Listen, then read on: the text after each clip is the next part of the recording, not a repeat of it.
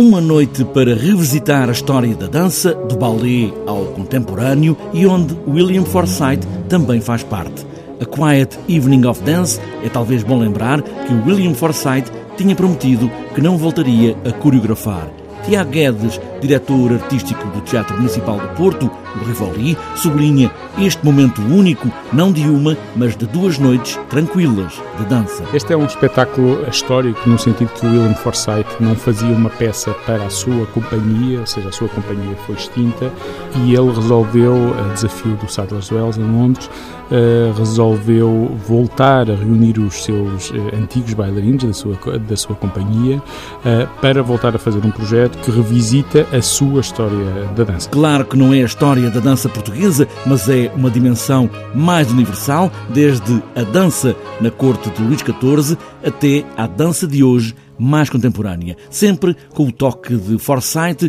que marcou a dança no mundo inteiro. Claro que depois adaptando à sua linguagem coreográfica, que é uma linguagem muito, muito autoral, William Forsythe marcou uh, completamente a dança contemporânea, é um dos grandes coreógrafos vivos da atualidade e para nós também é um marco apresentar esta peça, vincando a nossa, uma das nossas linhas prioritárias de programação, que é a dança contemporânea uh, e aqui encerrando a nossa temporada de 2018. Um espetáculo que liga peças mais antigas e também uma nova peça de agora. Portanto, há um trabalho que é de revisitação das suas peças antigas e depois uma nova peça para os seus bailarinos, eh, um momento histórico. Ele tinha dito que nunca mais voltaria